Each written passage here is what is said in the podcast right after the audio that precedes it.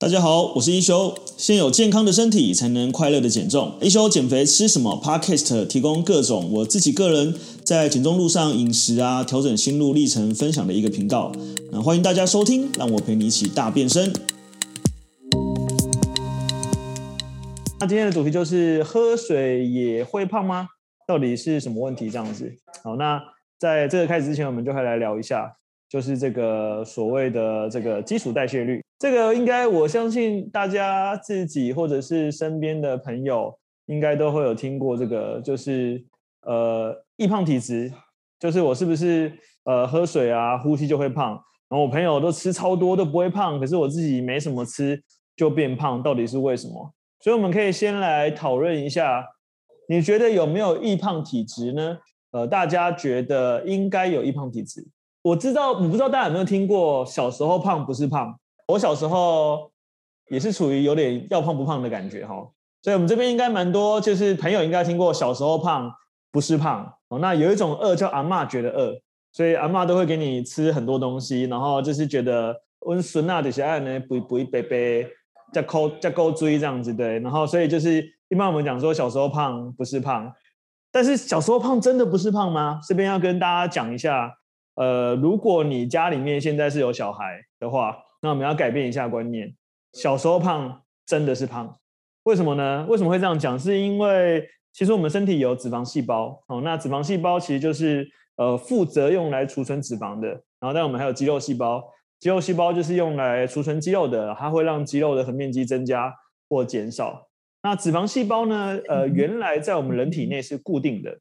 但有一个情况下，脂肪细胞会增加，是什么情况？就是如果你小时候的时候呢，你的这个体重已经超重到你原来身体的脂肪细胞储存不了，因为脂肪细胞它是有一个容量的，所以它会随着它的脂肪增加，容积变大。但如果你的这个脂肪细胞储存不了呢，它就会长新的脂肪细胞。那长新的脂肪细胞呢，因为它为了要储存更多能量嘛。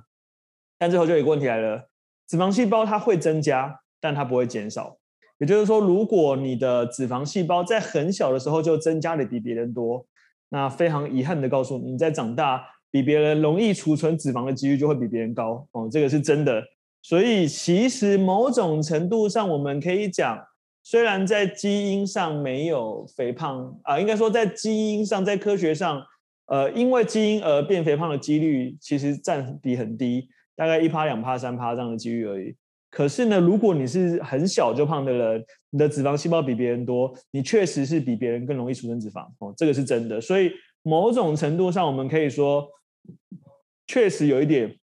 易胖体质。但这个时候就有一个状况了，所以你比别人更容易变胖或更容易囤积热量吗？哦，这个就是另外一个答案了，它就要做成是一个否的答案。其实呢，水或呼吸是没有热量的吧？大家应该每天都会喝水，每天都会呼吸，所以真正变胖其实还是跟所谓的热量赤字跟热量营养有关系。好，所以喝水到底会不会造成肥胖呢？喝水是不会变胖的，为什么？因为水基本上是没有热量的。那为什么有些人说我喝水会变胖呢？呃，其实我们可以往下来看，大概有几个原因。好，第一个呢是其实呃喝水确实会造成体重增加哦。呃，你们可以做一个测试，早上起床空腹完上厕所，然后你去量体重。量完，例如说你是七十公斤好了，假设，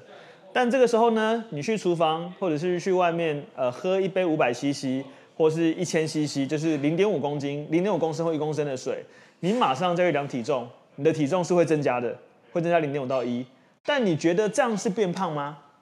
你觉得是吗？不是变胖，所以这也呃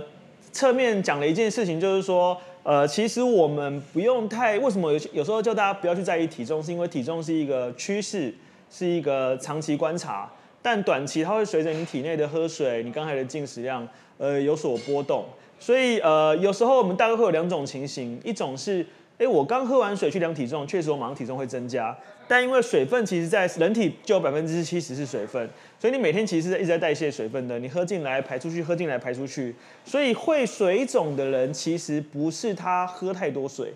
会水肿的人是因为他不喝水，因为他不喝水，他才会水肿。那因为他不喝水，他身体会习惯性的想要把呃水分储存起来，又或者是说他前一晚吃太咸，他的钠含量太高，那体内是容易呈现一个储水的状态。那这个时候确实它有可能会比较容易储水，或是比较容易水肿，但它不会因为喝水变胖。所以水肿是不等于肥胖的哦。那水肿其实比较容易发生在几个状况哈。第一个当然就是他不喝水，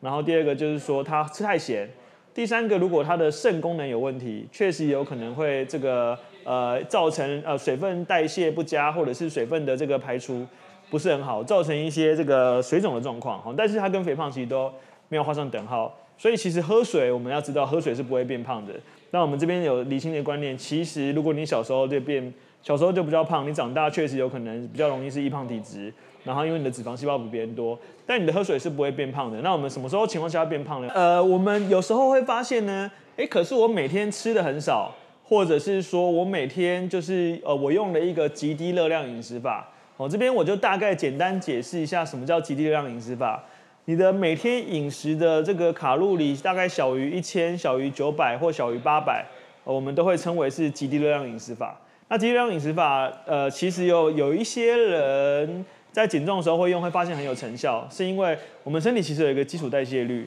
那基础代谢率就是我们每天就是不吃不喝也必须要消耗的热量。其实我们人体每天都会有，我们人体其实是有基础代谢率的。基础代谢率呢，就是你今天呃只要活着，你只要呼吸躺那边不吃不喝也不动，也需要消耗的热量叫基础代谢率。那我们人体大概有百分之七十每天的热量来源是来自于基础代谢率。那基础代谢率里面呢，它又会分成，就是像是我们的这个肌肉啊，像是我们的脂肪啊，像是我们的内脏啊，这些消化器官，它全部都需要使用到热量。所以呢，今天当你如果使用极低热量的饮食法，呃，小于一千卡或小于九百卡，我们身体其实每天都会需要消耗热量嘛，所以它就会从我们身体里面来拿这个能量来使用。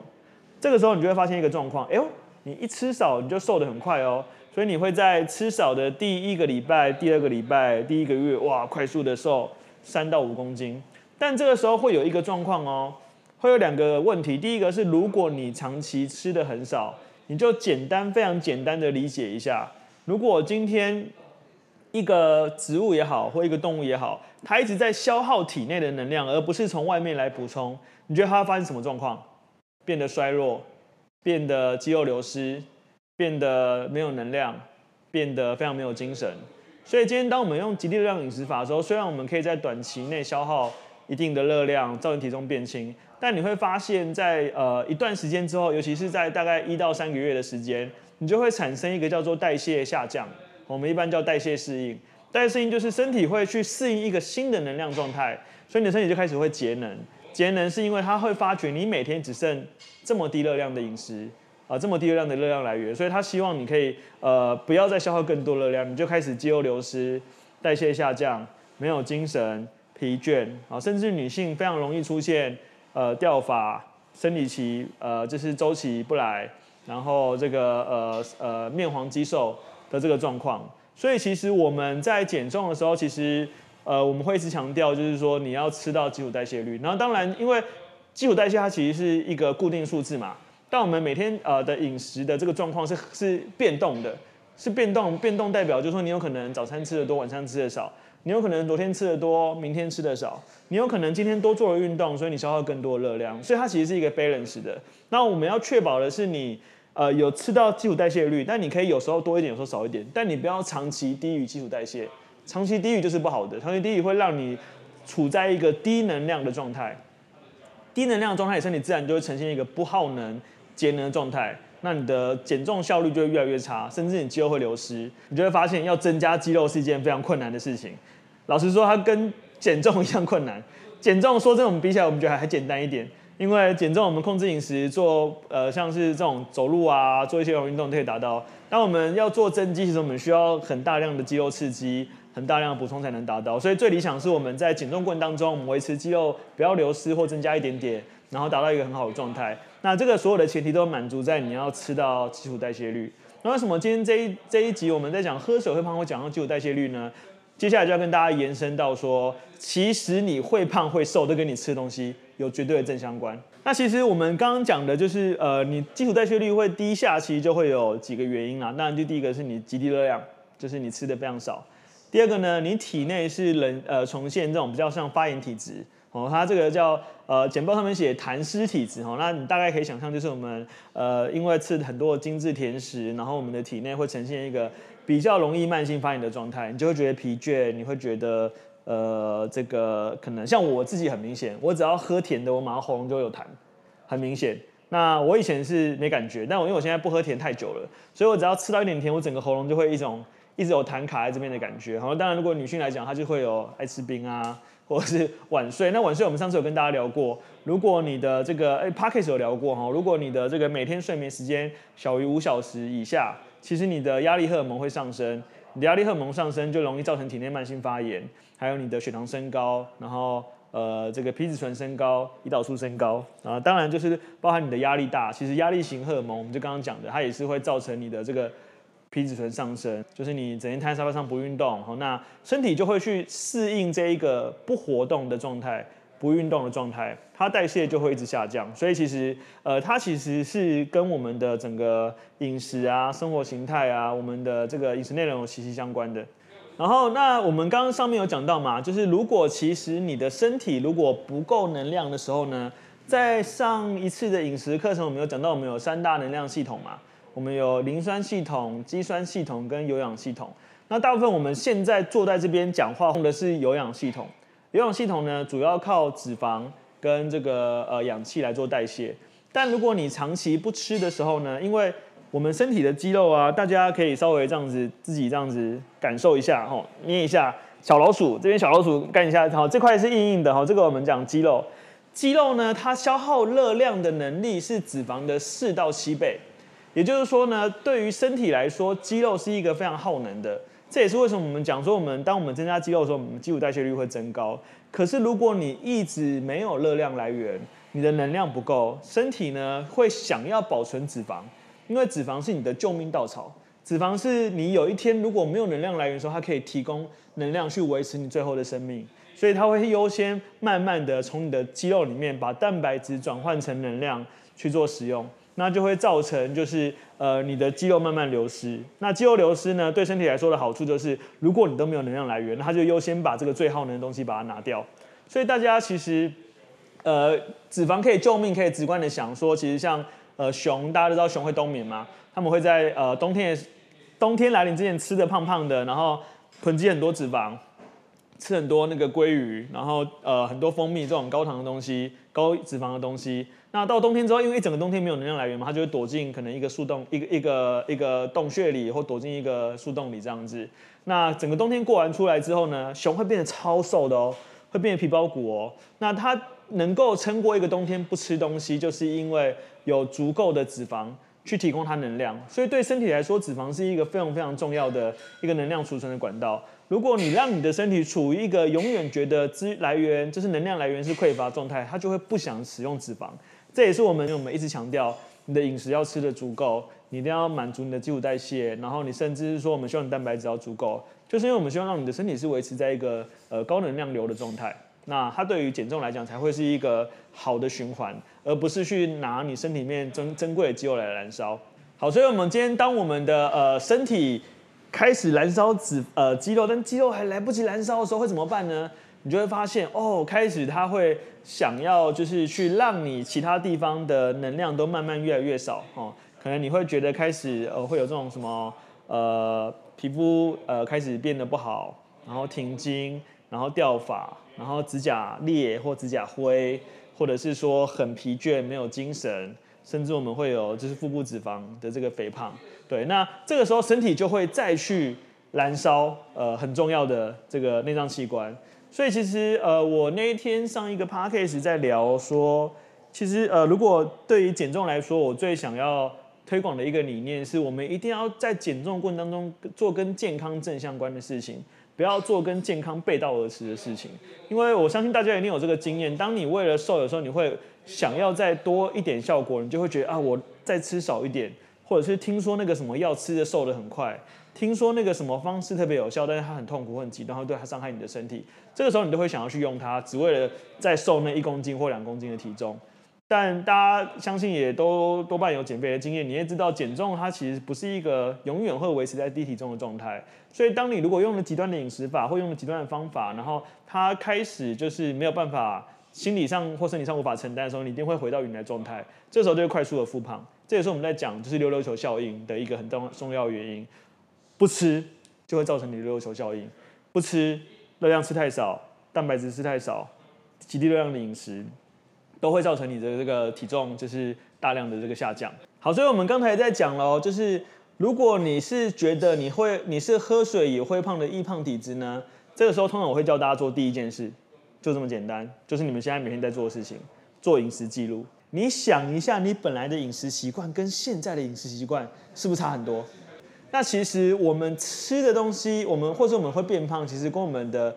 呃饮食有非常大的关系，常态性会出现在我们生活中的这些饮食。所以其实我们不可能是不吃东西就变胖的。你每一天透过先正视自己吃什么东西这件事情，你就会知道说，到底你现在的变胖是。真的因为吃过多的热量变胖，还是或许你有其他的问题？如果你饮食都非常棒，但你体重还是一直很高，或许我们会去思考有没有可能是压力荷尔蒙，有没有可能是你要调整一下三大营养素的比例，有没有可能是你体内现在有可能慢性发炎的状态？我们可以在这个基础下再做调整，但是没有人是不吃东西就变胖的，没有人，好不好？这个。非常重要，所以这个世界上没有喝水会胖的人。所有人呢，他的体重体态都跟他的生活习惯、跟他的饮食习惯、跟他每天在做的事情正相关。那透过饮食记录，我们就可以很明确的去了解自己每天先意识到自己吃什么，再来我们选择我们自己吃什么，再来我们可以透过吃什么东西这件事情来去感受到身体给我们的回馈。所以其实我觉得很直观的想，你就可以想，如果今天一台高级的汽车，你想象我们人体就是一台高级的汽车，所有人都是一台精密的仪器，你每天喂它这个二手的油、废弃的油、氧化的油，然后你每天喂它不是它应该吃的东西，它可能很厉害，它可以撑半年，可以撑一年，可以撑两年，但你觉得它撑得到五年、十年吗？通常它撑不到，就一下就挂掉了。那其实我们的人比高级汽车厉害多了，因为我们乱吃十年、二十年都还不会死。就是 顶多的是变得 状态比较不好，可是，一样反反反过来，如果我们喂养它很好的能量、很好的能能源，如果以汽车来说，或是以保养品来说，我们就是给它很高滋润的东西，给它很健康的东西，给它很有能量的东西，其实你会发现是回馈在你的身上的。这个我相信，就是现在呃，因为第二天也进行两个礼拜，我相信大家一定是非常有感受的。其实那个那个感觉，它或许不是马上体重的变轻。但它其实会反馈在你自己的皮肤、你的体态、你的精神、你的状态、你的腰围，对不对？甚至是你的力量，它全部都绝对跟你吃什么是正相关。因为我们人本来就不是完美的，我们的饮食也是一个动态状态，所以我们不需要完美。重点是我们要先去意识到、认识到，而且面对到自己吃什么这件事情。所以呃，如果通常我遇到有同学跟我讲，或者朋友跟我讲说，哎，我就是喝水会胖的易胖体质，我就会叫他来。先拍个一个礼拜的饮食记录给我看看，我大概就可以抓出来你有什么毛病这样子。对，那百分之九十五以上都是饮食有问题。有时候饮食问题是你意识不到的。哦，我从小我就是吃两个蛋饼，一个我从小哦我自己哦早餐吃两份蛋饼，一个蚂蚱，然后一个大杯的那个甜豆浆哦，我每天都是这样吃，或者是吃一碗鬼压爸崩。然后两颗蛋，然后还吃这个很多的这个配料，所以呃还有就是我们以前学校，我不知道大家有没有这样，学校外面都很多那个那个货车，会来卖很多早餐，我都会吃大碗的肉羹饭，大碗的蚵仔面线，五颗水煎包，哦，就是都吃这种东西，不胖怎么会怎么怎么会，对不对？不胖也难，对，所以其实多半跟饮食习惯有关系。那透过我们这样的饮食记录，你也可以很明确知道说，有迹可循，有方向可以寻找。自己到底是不是吃更多，或者是吃的不对，方向不对，或比例不对，都可以从饮食记录里面调起来。所以未来如果你有在遇到有一个朋友跟你说，哦，我就是喝水会胖的易胖体质，你就来，你传个一个礼拜饮食记录，我帮你看一下，马上你也可以去协助他去做一个基本的改变。OK，好，那我们已经知道说，我们基本上呃吃的这个呃我们的体重跟我们吃东西有正相关。那接下来看，我们来看看我们怎么来去提高我们的基础代谢率。好，那呃基础代谢率叫 BMR，好，那另外还有一个叫做 TDEE，就是这个每日活动所需消耗的总热量。那 TDEE 里面就包含了，就它这边写 Total Daily Energy Expend Expenditure，对不对？OK，Total Daily Energy Expenditure 里面就有含了基础代谢率、活动消耗、运动消耗、食物产热效应跟运动的后后燃效应。好，那我们一个一个都来看一下。基础代谢我刚跟大家讲了，就是你不吃不喝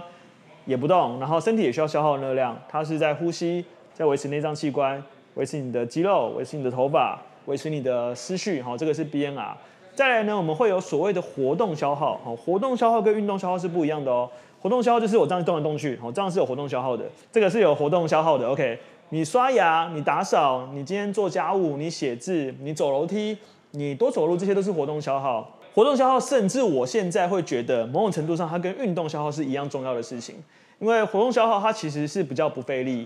可以随时零碎的做，而且它可以长时间的做，所以像是这个呃，现在大家应该都维持很好的习惯，每天走五千步啊，那五千步它可以是分段式的，你可以呃从 A 点到 B 点走十分钟啊，下一个半小时或下一个两小时，从 B 到七点再走十分钟，累积起来走到五千步就很好。那再来就是我们运动消耗，像大家跟我们做线上减重班，我们有上肌力课程，或上瑜伽课程，或上拳击有氧课程，那其实都是某种程度的运动消耗。运动消耗一小时大概会燃烧差不多三百到五百左右的卡路里，看你的心率不等，哦，这也是会站在我们 TDE 里面。再我们会有一个食物产热效应，好，食物产热效应就是我们今天吃下肚子的食物，我们有分蛋白质，有分纤维质，有分碳水化合物，大家在这个几个礼拜应该已经非常了解这三种的区别了。那呃，基本上纤维质跟蛋白质，哈，基本上是对身体来说比较难消化的东西。所以今天当我们吃进来呢，身体是需要产生能量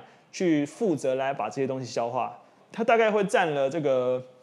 呃你进食量的十趴的产热效应，就是说你今天吃了两千大卡，大概两百大卡是要来消耗这一些能量的。所以实际上吸收可能不会这么多这样子。包含呃有呃这些之后会跟大家讲一个主题叫做一卡路里不等于一卡路里，哦，这个听起来有点饶舌。呃，简单来说就是你今天吃进来的，它还包含你体内消化、可利用率、吸收。最后留下来的，所以一大卡其实不一定等于一大卡，哦，这叫食物产热效应。再来叫运动后燃效应，运动后燃效应它叫 EPOC。好，什么叫 EPOC 呢？就是我们今天在做这个高耗氧或高强度的这个肌肉无有氧或无氧的时候呢，你的心率会跳非常高。所以大家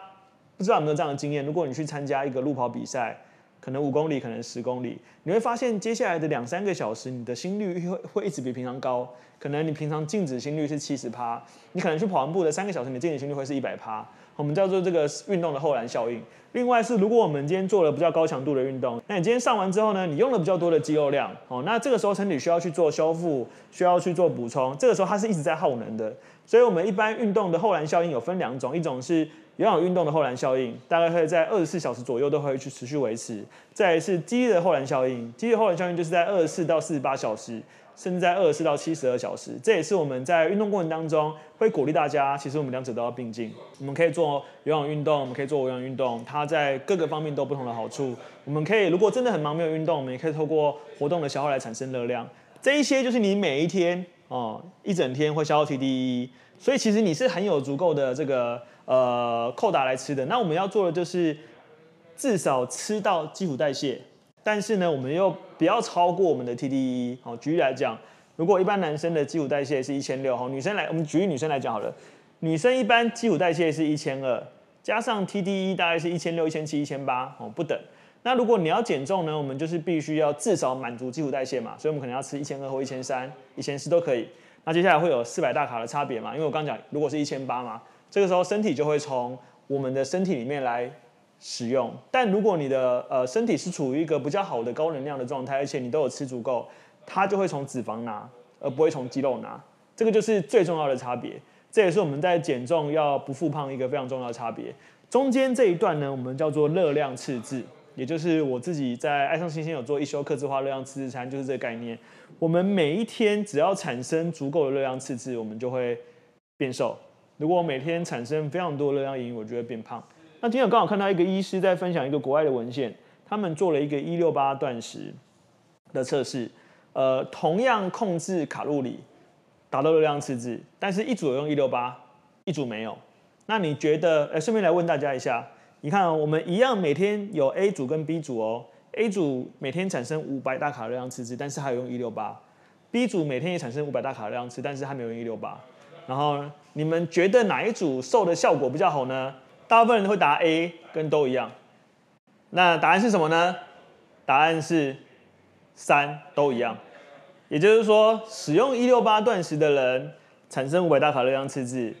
跟没有使用一六八断食的人产生五百大卡热量赤字，他们的减重效果是一样的。这其实也是我们在这一次的减重策略里面，我们不是从空腹十二小时开始吗？但是我已经很明确跟大家讲，第一个，我没有要求每一个人都要空腹十六小时；第二个，我们的重点是热量赤字。所以，呃，我们使用空腹的策略，我觉得有一个好处是，因为我们早餐第一个比较不容易选择。第二个是，如果我们跳过早餐那一餐，其实我们比较容易在午餐跟晚餐达到这个吃到基础代谢又不不超过 TDE 的这个状态。当然，我觉得它很看每个人不同的状态。比如说像工作可能比较重形态，他每天都要吃早餐。那像我自己其实是习惯，我现在已经习惯不吃早餐了，但我还是会有吃早餐的时候，只是我平常是习惯不吃早餐，所以我就是用午晚餐来控制我的热量。所以基本上我们是看热量赤字。然后效果是一样的，所以大家其实呃，虽然我们有用空腹断食的策略用一六八，但大家不要去迷失一六八，呃，或是间歇断食，或者是呃这些各式各样饮食法，它其实都是一个工具，我们把它当成一个工具来参考。OK，那我们会建议你呢，在这个体重减轻的这个范围，它大概会有两个，第一个就是说，我们不要你短期产生非常剧烈的热量赤字。那什么叫非常剧烈热量赤字？大概会有两个策略嘛，一个就是我吃超少，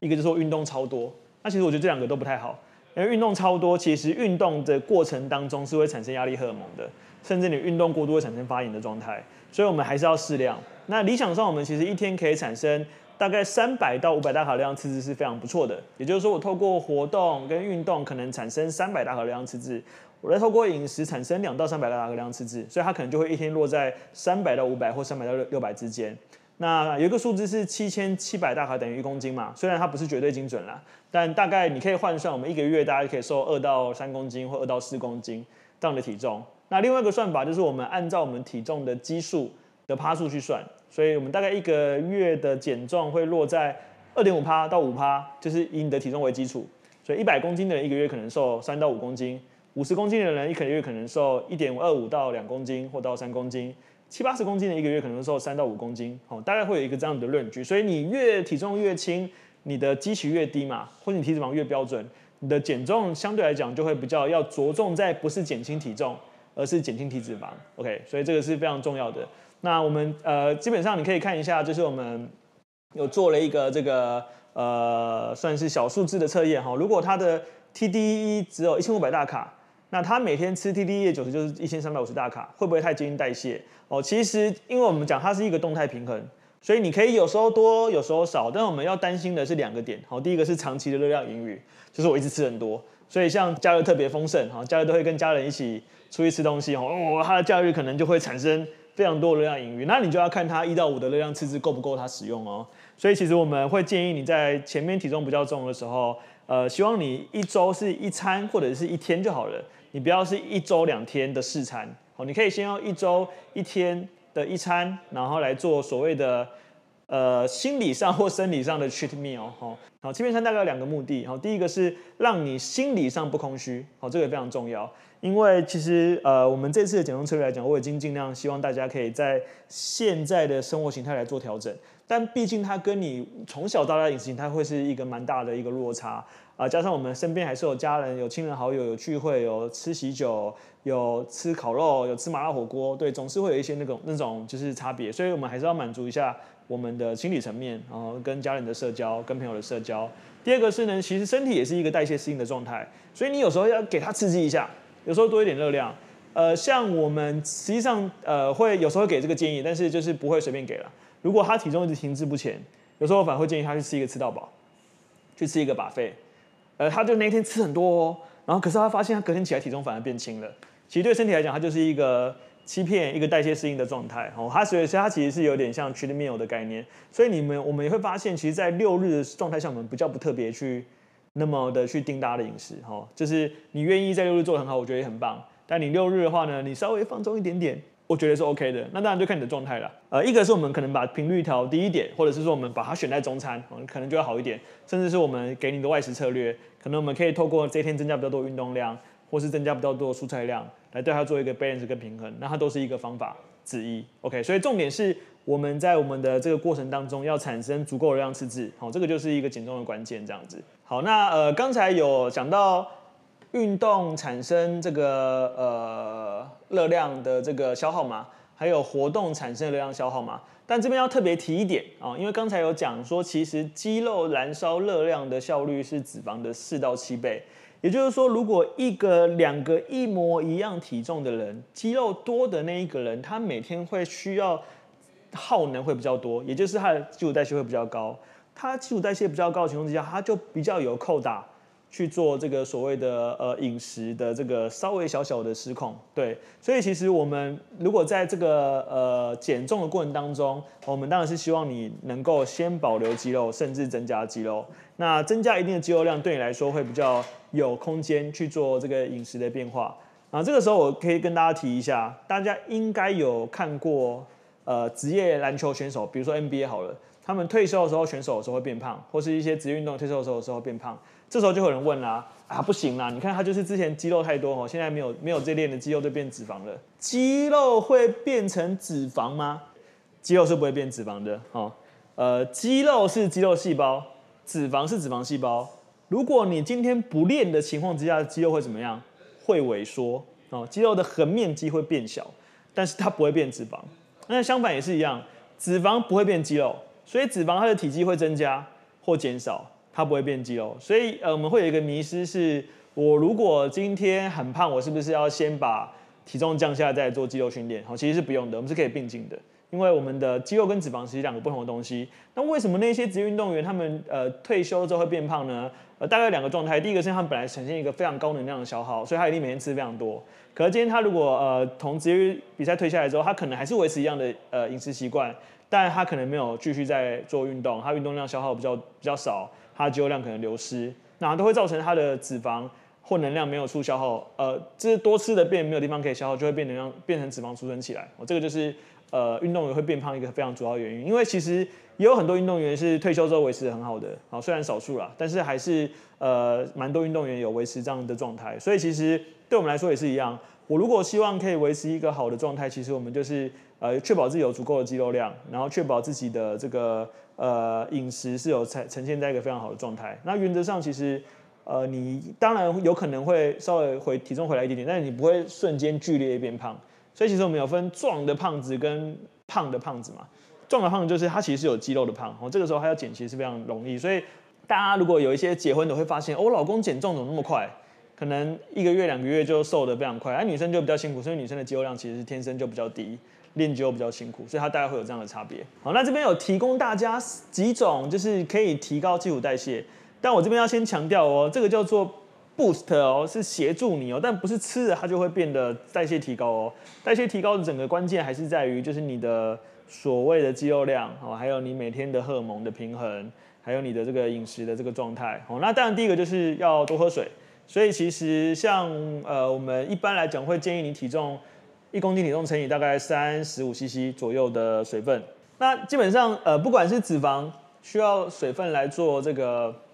代谢。或者是说喝水对我们身体来说本身就有很多好处，还有呃，我这次在要求大家做餐前喝水这件事情，也是要让大家去预载一些热量哦，就是我们先喝水有一定的饱足感，也可以呃稍微减少我们这一餐所吃的热量哦，所以喝水是一个多多益善哦，有益无害的一件事情哦，这是第一个。那第二个就是儿茶素，儿茶素呢在学名上叫 EGCG 哦，应该大家会看过保健食品有卖这个东西，绿茶素、儿茶素。它也会出现在茶叶里面，哦，像是绿茶，像那个美招健康里面就会主打就是儿茶素。那基本上儿茶素呢，它是一个蛮好的，可以提升我们呃身体代谢的一个一个算是呃植化素或者是一个呃营养素。对，所以其实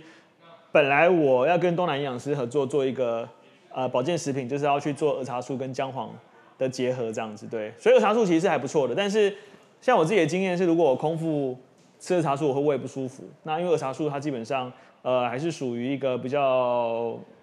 对我来说，因为我胃以前比较不好啦，所以其实我是不空腹吃儿茶素。那你也可以借由喝绿茶，或者是呃喝呃像是抹茶这些东西来提升你的儿茶素是 OK 的。然后你也可以直接吃那个绿茶錠也 OK。好，那再来是姜黄，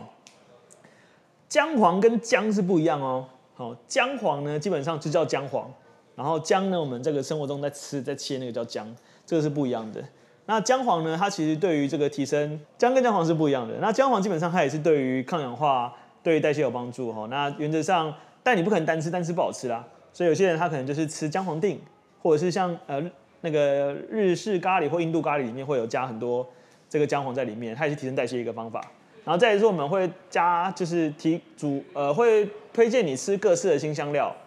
比如说是呃辣椒、胡椒、葱、姜、蒜，然后这些五辛类的东西，它其实对于你提升我们的身体的各种的不管是代谢也好，或者是各种的这个营养素也好，其实都是很有帮助的。所以其实是在它的那个餐里面就加辣椒，其实是 OK 的。我们可以加适量的辣椒哈，甚至如果你可以自己切，加点酱油，这样是。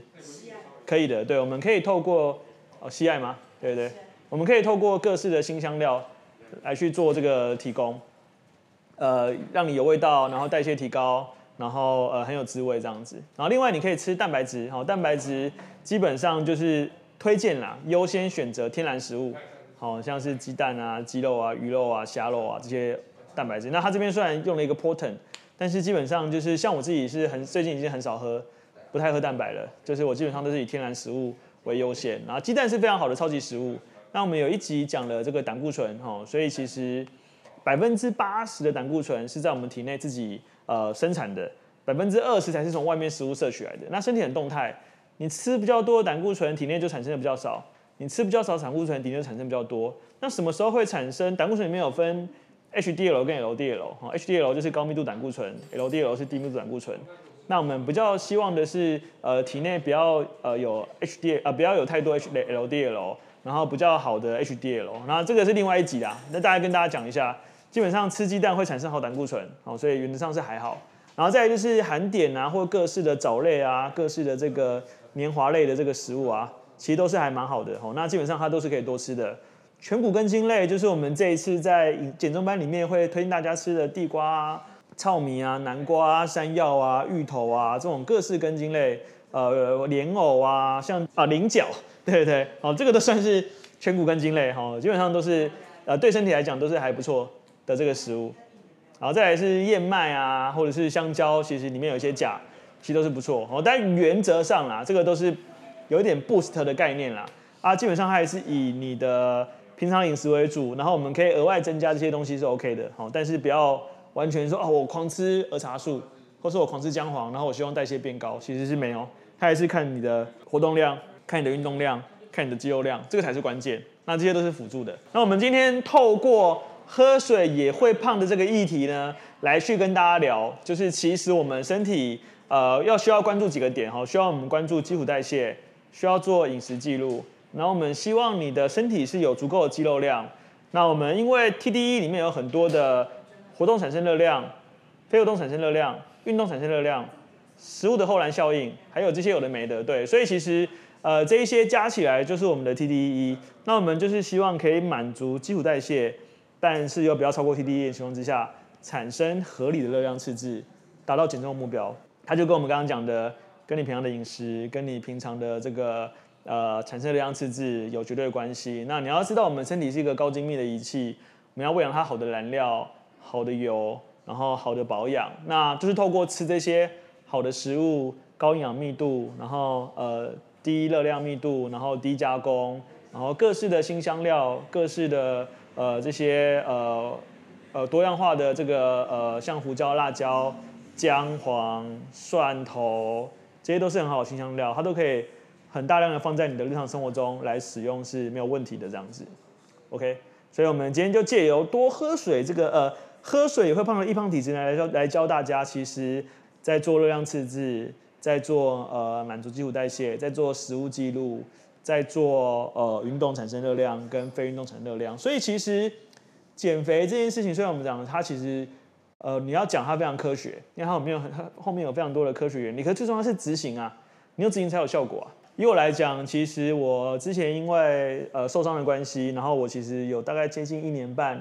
左右是不能运动的，哦，那勉强靠饮食稍微 hold 住这样，那后来就是慢慢可以可以回来。那其实我现在来讲，其实大家看到我就会觉得说，哦，一休虽然你看起来没有以前这么瘦，但其实整体上看起来壮的。但我体重其实是高的哦。如果我们不讲，你们应该看不出来，其实我体重是现在大概是有七十九、七十八、七九公斤左右，其实是高的哦，因为我才一百七十公分。而已。但是因为我有足够的肌肉量，所以你看我可能看起来会是，哎，还好啊。虽然不是那种像以前那样超级瘦，脸超级扁，但是原则上我看起来就是一个体态还不错，有胸肌，然后呃现在有浅浅的腹肌，哈，跑回来了一点点了，然后有足够的肌肉量，腿部是壮的，臀部有足够力量，我可以很好的去呃应对生活中的挑战，跟这个应对这个应对这个呃算是这个呃比较大的这个力量的对抗。那这些都是我们肌肉量的关键，所以我们至少先养好这个东西，我们就有很大的空间去做调动。那因为我们透过这个一次三个月减重班，也是希望带大家在这三个月里面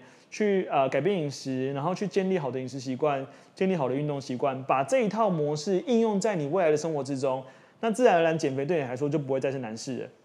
因为我以前就是我常讲，我以前屡战屡败，每次减肥都失败。所以我最后就决定说，我太喜欢美食了，我觉得食物对我来说是一种慰藉，是一种记忆。所以我最后决定我，呃宁愿放弃体重，我也不要放弃美食。对，那还好我老婆出现，因为她救了我，为了要追她我变瘦，不然我可能现在没有办法坐在这边跟大家分享这个，我就是一个快乐的胖子这样子。但其实我觉得也没什么不好，因为其实如果那是你自己可以接受的的的状态，我觉得也很好。所以其实我有一集的 podcast 在讲说。呃，我觉得永远都有一个最好的时机，只要你想开始，那个就是最好的时机。那个妈妈一起进来吗？是嘉莹的妈妈，非常不容易。你知道全世界最难改变的就是自己的家人，超级困难。那自己家人怎么改变呢？其实就是我觉得利用妈妈非常棒，是因为她看到自己的女儿，她愿意一起进来改变，一些很认真，每天跟我们一起剖饮食记录这样子。对，那其实最好的影响力就是帮我们把自己做好，自然而然你就会吸引想要跟你一样的人跟着你开始。那我觉得就是一个非常棒。结业式的时候，很多同学就跟我分享，说他的同事呃告诉他，我问他说，一休说这可以吃吗？对不对？就是会有很多这种故事。然后我相信每一个人一定都会遇到家人愿意陪着你改变，然后开始大家意识到你是认真在做这件事情，自然他就有很多很好的改变。所以，所以其实呃，我觉得反而透过减重或透过肥胖这件事情，让我更认识自己，而且让我更多的。呃，内在坚定的力量，因为其实呃，我相信大家应该有那种感受，你如果有从内散发自信的时候，其实你外表看起来是非常有自信的，非常好的。可是如果你从内没有自信的时候，其实你再体态再怎么样好都没有用，因为你就是没自信。对，所以那个自信其实会透过我们这么自律的要求自己，或者是我们这么认真的去做到每一件事情，那个就是一个呃进步，或者是在过程当中去建立自信的一个关键。那相信体态的改变也是会带给我们自信的一个要素，但我觉得它不是全部。更重要的是，在这过程当中，你因为努力了，你因为执行了，你因为开始愿意善待自己了，而逐步产生的，不管是行动力，不管是结果，不管是变化，那个都是正向的影响力。那这也是我们很希望，呃，曾经我们得到的这些好处，得到这些帮助，呃，也可以把这份能量，呃，分享给大家，然后让大家也都可以去感受到，哇，原来。我可以是一个有执行力的人，原来我是一个可以说到做到的人，那真是不容易。因为我以前总是三分钟热度，我总是说出来的话，隔天就打破。我今天要减肥，然后晚上朋友要吃我请我吃饭，我说好，明天再开始。我永远都是如今在做这样的循环。可是有一天，当我开始意识到我是有能力说到做到，我说做我就做，我说不吃我就不吃。其实那是一种内在力量，那是一种你对自己的承诺，你对你自己的影响力，对你的自制力。甚至你开始会啊，我自己比较相信吸引力法则啦。甚至开始你的世界会被你创造，你讲什么它就是什么。哦，这个有点神奇。但总而言之呢，你得先从内在相信，你得先愿意呃认识自己，然后愿意相信自己做得到，开始用自己的内在，用行动力，用语言去改变你的外在，跟改变你的世界，其实你就会变得不一样。那这份礼物就是我也蛮希望可以透过这个过程，然后呃，因为这个想要减重这个缘分。让我们在一起，然后可以去分享给大家。好的，那最后来跟大家介绍一下我们的 Artemis 线上减重班。那每个月呢，我都有开设一个线上减重班。那我们主要是透过就是呃，把这么多人的经验，然后用一个专业的团队，像有营养师啊、有教练啊，还有助教，那呃来去协助大家，就是能够呃找到一个自己可以健康减重一辈子，然后也可以快乐使用的一个瘦身方式。如果你在减重的路上觉得还有点找不太到方向，那呃欢迎来加入我们。那我们会用整个团队来去协助你。那在那个叙述里面有我们的呃这个介绍，你可以加入我们的官方 Light，就会有相关的资讯。那我们就下期见喽，拜拜。